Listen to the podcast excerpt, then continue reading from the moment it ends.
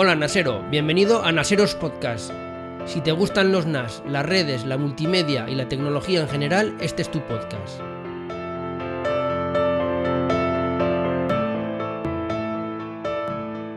Hola de nuevo Naseros, ya estamos de vuelta, ya me conocéis, yo soy Mac Hosan y hoy os traigo un podcast que la verdad es que no llevaba idea de grabar, hoy no tenía pensado publicar ningún podcast, pero he leído un artículo en el periódico El País. La verdad es que me he calentado bastante cuando lo he leído y he puesto algo por Twitter, pero como Twitter, como siempre digo, no es el mejor medio para expresar ideas un poquito más elaboradas, un poquito más complejas, y gracias a que tengo este podcast, pues bueno, voy a expresarlo por aquí, os voy a comentar mi opinión. Tengo que dejar muy claro que lo que voy a decir ahora es mi opinión, algunos de vosotros estaréis a favor, otros en contra, y básicamente lo que comenta este artículo, lo dejaré en las notas del podcast para que lo podáis leer, es que alerta del peligro del aumento del uso de las pantallas, llamámosle pantallas, pueden ser smartphone, pueden ser tablet, ordenadores, da igual. Alerta del uso de las pantallas en los menores, que cada vez lo usan más. En primer lugar, lo que me ha chocado mucho es que salga este artículo hoy, hoy que es lunes 25 de marzo, cuando Apple hoy va a lanzar su servicio de streaming de vídeo y además Disney, como ya me imagino que sabréis, lo va a lanzar enseguida, lo va a lanzar también muy pronto, por lo cual vamos a tener, aparte de todas las plataformas de streaming que tenemos, vamos a tener estas dos nuevas. Se me hace muy raro que justo alerte de esto, del uso de pantallas, el mismo día que Apple lanza su servicio de streaming. Podía haber publicado este artículo hace una semana, hace tres o dentro de dos semanas, y justo tiene que ser hoy. ¿Qué defiende este artículo? Pues como ya digo, que nuestros hijos, que cada vez consumen mayor tiempo o pasan más tiempo delante de un smartphone o delante de un iPad y que eso hay que restringirlo. La verdad es que esto, como luego os voy a contar, sería muy discutible, pero lo que de verdad me ha enervado es cuando esto lo han llevado al terreno educativo. Me voy a explicar. Nosotros antiguamente, cuando yo era joven, la única manera que teníamos de, obtener información era a través de las enciclopedias o de una biblioteca. Teníamos una enciclopedia generalmente todos en casa y ahí buscabas la información y listo. Luego salió la famosa Encarta. La Encarta, ya sabéis que era, y para el que no lo sepa se lo digo, era un CD donde había una enciclopedia virtual que todos años se renovaba. Era de Microsoft. Y luego ya todo esto ha pasado a la historia porque ahora ya tenemos Internet y ahora ya todo el consumo de contenido y la búsqueda de información la hacemos a través de Internet. ¿Qué comenta el periódico El País?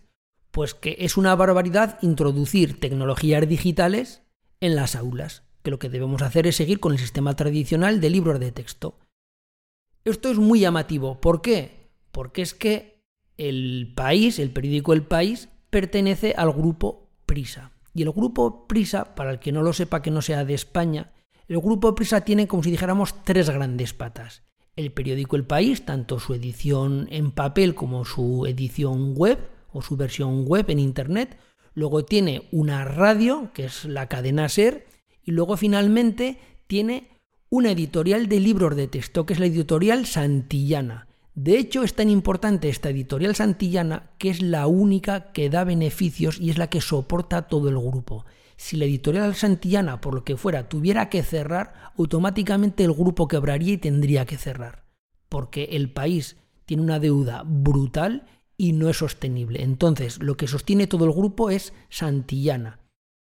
¿Qué le ocurre al grupo Santillana o a la editorial Santillana? Pues lo mismo que le ocurre a todas las editoriales, que encima de ellos tienen la espada de Damocles de que vayamos a un sistema educativo tecnológico, a un sistema educativo donde haya un cambio de paradigma, donde en vez de utilizar el sistema tradicional, el sistema que venimos arrastrando desde mediados del siglo pasado, vayamos a un sistema con nuevas tecnologías, lo que se llaman las TIC, de tal manera que nuestros hijos cambien el sistema educativo.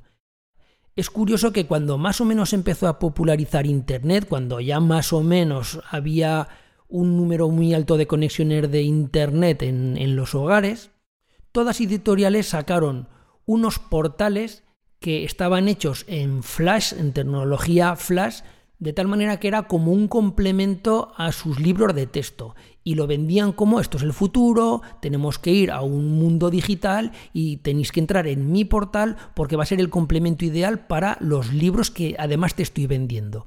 Yo he tenido que sufrir esos portales porque mi hijo, en mi colegio o en el colegio de mi hijo, nos han obligado anteriormente a contratar estos portales, a contratar estos complementos de las editoriales que son de suscripción y había que pagar una cuota al año. No los llegué a utilizar nunca, de hecho mi hijo no los llegó a utilizar nunca porque seguían estando en Flash. No las han migrado a HTML5, por lo cual hoy en día tener una tecnología en Flash es una tecnología obsoleta, porque ningún dispositivo móvil y ninguna tablet lo soporta.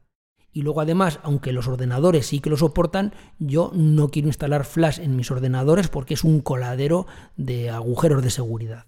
Entonces, cuando el futuro ellos creían que podían sacar dinero, el futuro era tecnológico y nosotros nos vamos a incorporar a estas nuevas tecnologías. Cuando han visto que todo el chiringuito se les ha venido abajo, ahora están reculando y están diciendo, no, no, vamos a volver al sistema tradicional de hace un siglo. Por lo cual, bajo mi punto de vista, no cuela. Lo mismo les ha ocurrido con la radio. La radio tiene la cadena SER, pero están derivando todo su contenido a los podcasts, porque cada vez la gente escucha más podcasts, aunque sigue siendo minoritario, pero cada vez lo escuchan más gente.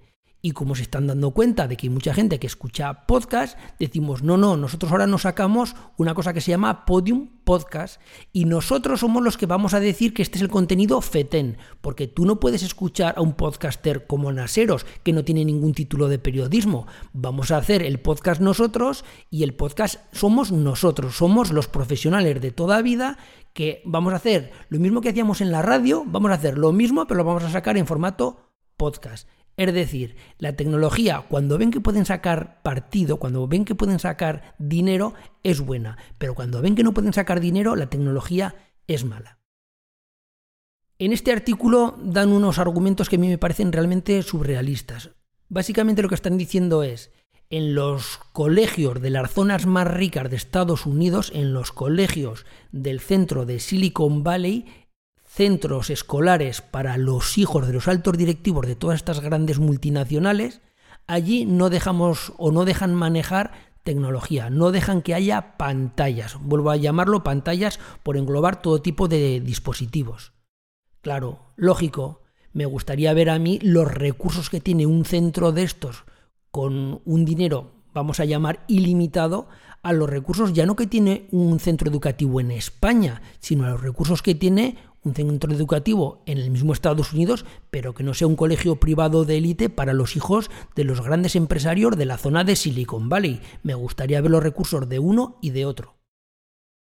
A mí el sistema actual me parece totalmente anacrónico. Yo a mi hijo le estimulo y le ayudo a utilizar las nuevas tecnologías, con moderación, pero le estimulo. Para que os hagáis una idea, Ayer mismo por la tarde estuve ayudando a mi hijo con dibujo técnico porque había unas cosas que no entendía y cuando mi hijo me pregunta cosas, si no lo veo muy muy apurado, jamás le ayudo, le digo, busca la información en Internet. Internet es un caudal de información tremendo. Hay una cantidad de webs.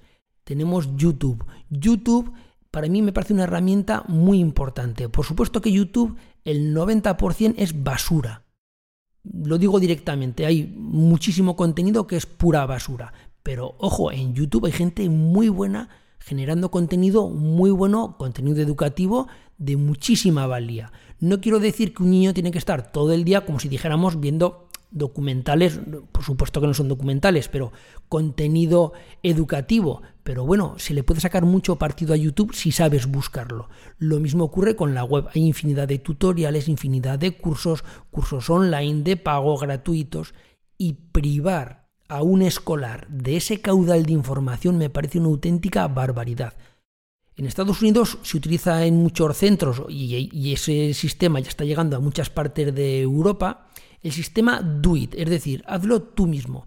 En vez de darte yo toda la información, en vez de darte un libro con la lección que tienes que memorizar, te voy a dar unas herramientas para que tú busques esa información, tú mismo ensambles las piezas y si tú mismo te esfuerzas en buscar esa información, el do it, hazlo tú mismo, seguramente lo vas a recordar mejor y lo vas a interiorizar mejor que si te tienes que memorizar cuatro hojas de un libro que el día del examen a lo mejor lo apruebas, pero que al cabo de un mes no te vas a acordar de nada.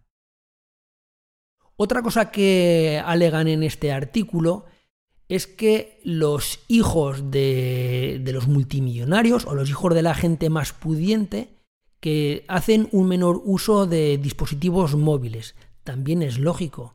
Si tú tienes un padre o vives en una familia muy pudiente, seguramente tu oferta de ocio es muchísimo mayor que si vives en una familia de clase media o de clase baja. Es decir, yo no conozco a nadie de clase baja que sus hijos se tiren unos días esquiando en Aspen, luego tengan clase de tenis, luego tengan hípica, luego se vayan a veranear a la casita del lago. Lo estoy ridiculizando y estoy haciendo como una parodia. Pero quiero que veáis lo absurdo de este alegato. Es decir, imaginaros un niño de una de estas familias de altos directivos de empresas que manejan miles y miles y miles de millones el nivel de vida que tienen y la cantidad de recursos de ocio que tienen. Es lógico que sus hijos tengan una variedad de ocio muchísimo mayor que los hijos de los obreros, para entendernos.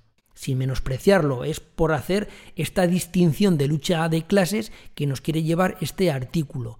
Lo mismo que algo que es para reír es que decía en el artículo, las niñeras, yo casi en este artículo habría puesto amar de cría más que niñeras porque es más un concepto de ama de cría que de niñera.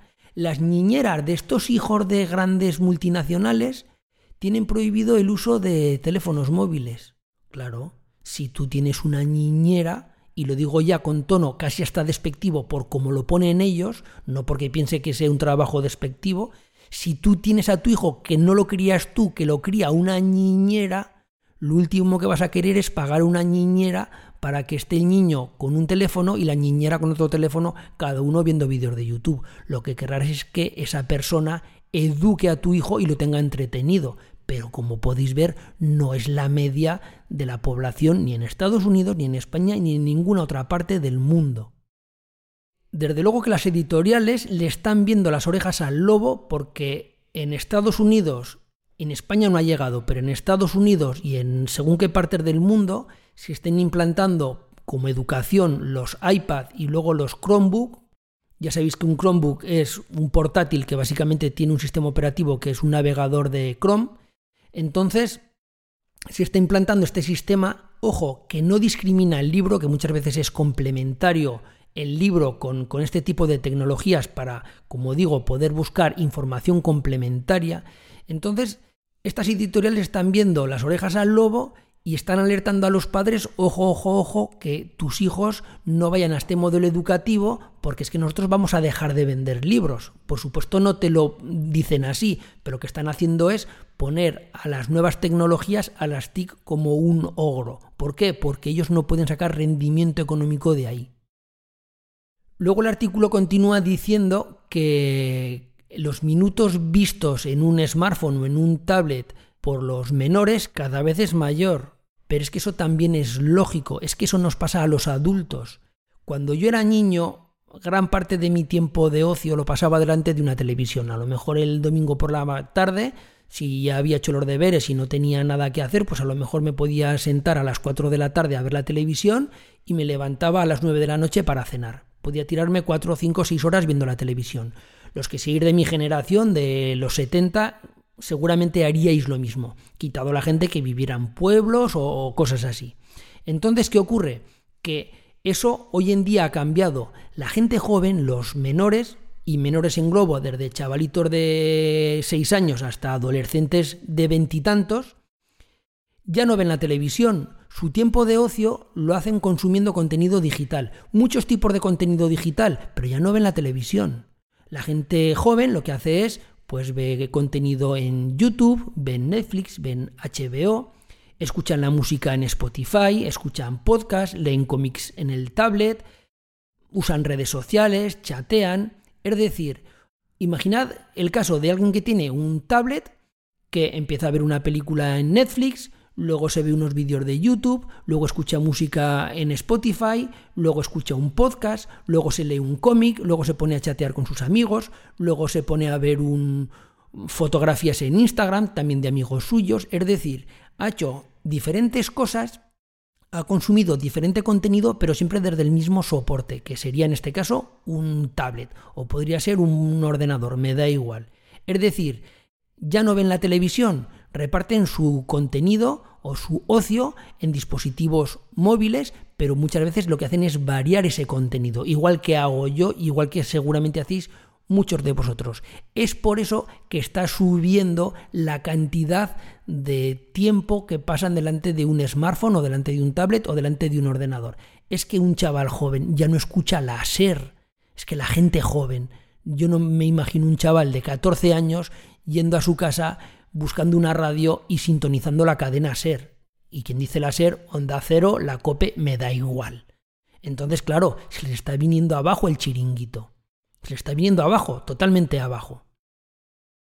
Esto además ha derivado en una conversación a través de una red social, no es en Twitter, sobre eh, la adicción a los smartphones. Yo no lo voy a negar, es verdad que hay adicción de menores a smartphone, pero yo lo que estoy viendo es que realmente no hay adicción al smartphone, hay adicción a videojuegos, es decir, puede haber un chaval que esté con una adicción muy fuerte como es el caso de hoy en día, porque conozco a alguno de chavales que están con una adicción muy fuerte a Fortnite, al videojuego este. Puede ser al Fortnite, a la PlayStation, a lo que sea. Puede haber algún niño o alguna niña que a lo mejor tengan muchísima adicción a las redes sociales, a que estén todo el día preocupadas de subir una foto al Instagram, de los me gusta, de los like, pero el problema no está en el soporte, el problema no está en la tecnología, el problema está en el uso que se hace de esa tecnología. Ahí es donde los padres tienen que estar al tanto del uso que hace ese joven de la tecnología y ponerle unas fronteras, ponerle unos límites, exactamente igual que se ha hecho toda la vida, pero se ha hecho toda la vida sea con el consumo que hacíamos de televisión o con el consumo que hacíamos de muchísimas cosas. Es decir, la tecnología en sí, bajo mi punto de vista, no es mala lo que hace malo es la adicción, pero no a la tecnología. Cualquier adicción, incluso las cosas mejores de la vida llevadas al exceso, crean adicción y son perjudiciales. Por lo cual, el hecho de que haya niños con adicciones fuertes es problema de que no han tenido límites y de que hay que saber reconducirlos. A lo mejor es porque el padre se ha despreocupado del uso que hace ese hijo de la tecnología y como se han despreocupado o porque el padre no la entiende, pues bueno, ha llegado ese punto de adicción. Pero como ya digo, bajo mi punto de vista, no es un problema de la plataforma, no es un problema de la tecnología, es del uso de la tecnología. Y luego finalmente un seguidor en Twitter, no recuerdo su nombre, me ha comentado el, que hay ciertos problemas de niños, de niños muy pequeños con problemas de visión por, por estar mucho tiempo delante de una pantalla tiene razón, es verdad. Me ha pasado un artículo y decía que hasta los cuatro años no es bueno que un menor pase mucho tiempo viendo una pantalla. Pero claro, estamos hablando hasta los cuatro años. Yo todo esto que os estoy comentando no es para niños ni de un año, ni de dos, ni de cinco, ni de seis años. Es ya para niños más mayores y para adolescentes. Porque el sistema educativo para un niño de cuatro años en infantil, desde luego no va a ser un tablet. El tablet a lo mejor se podrá utilizar como un complemento, como una cosita así, pero desde luego un niño de cuatro años en una guardería tiene que estar recortando con unas tijeritas, pegando gomet y no con un iPad. Eso está más que claro. Desde luego que yo todo esto lo quiero enfocar a niños ya más mayores si un padre deja que un niño esté mucho tiempo y como ponía en el artículo incluso niños menores de año y medio delante de una pantalla puede ser perjudicial. Pero como ya digo, yo estoy hablando de otro rango de edad.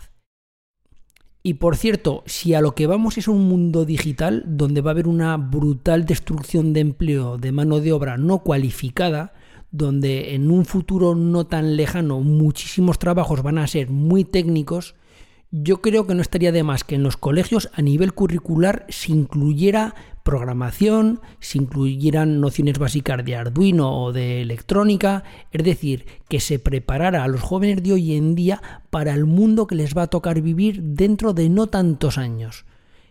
Vivimos en un mundo cada vez más global y nuestros jóvenes el día de mañana van a tener que salir a buscar trabajo en un mercado donde van a competir con asiáticos, con americanos, con europeos. Es decir, va a importar mucho tu nivel de conocimiento.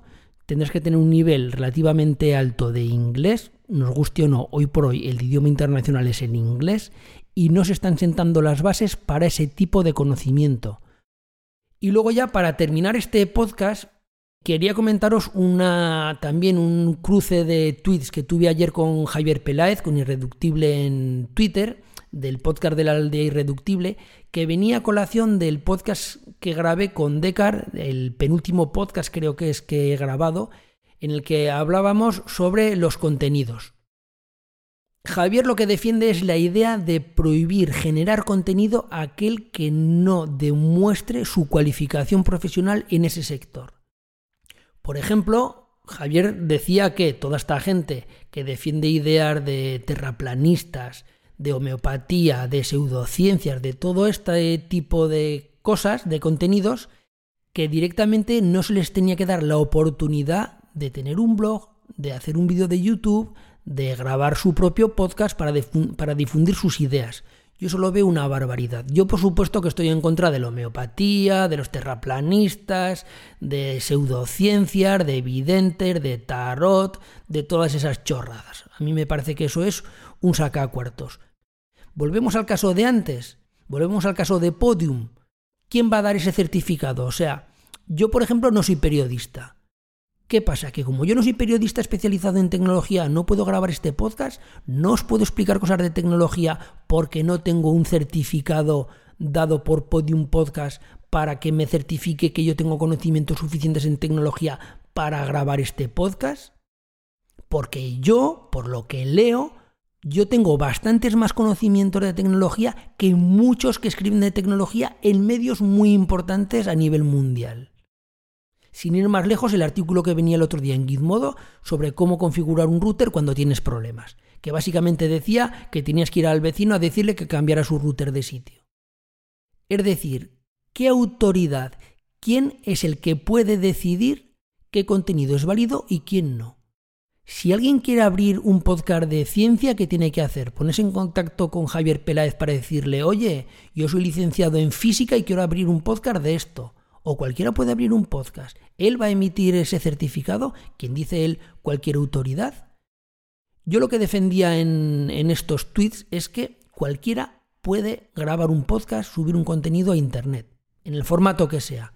Y para cuando estamos hablando ya de cosas muy serias, como decía él, de hacer un podcast defendiendo, pues yo qué sé, la violación, el asesinato, pues cuando estamos hablando de este tipo de cosas, de xenofobia, pues ahí está el código penal. Es decir, yo podré generar contenidos hasta lo que me deja el código penal. Yo no podré hacer un podcast que defienda, pues por decir una barbaridad, matar a negros. ¿Por qué? Porque el código penal, la incitación al odio, lo prohíbe, por lo cual mi límite está en el código penal. Ahora, yo quiero hacer un podcast explicando que la Tierra es plana, ojo, o que la Tierra tiene forma de cubo. Es mi problema.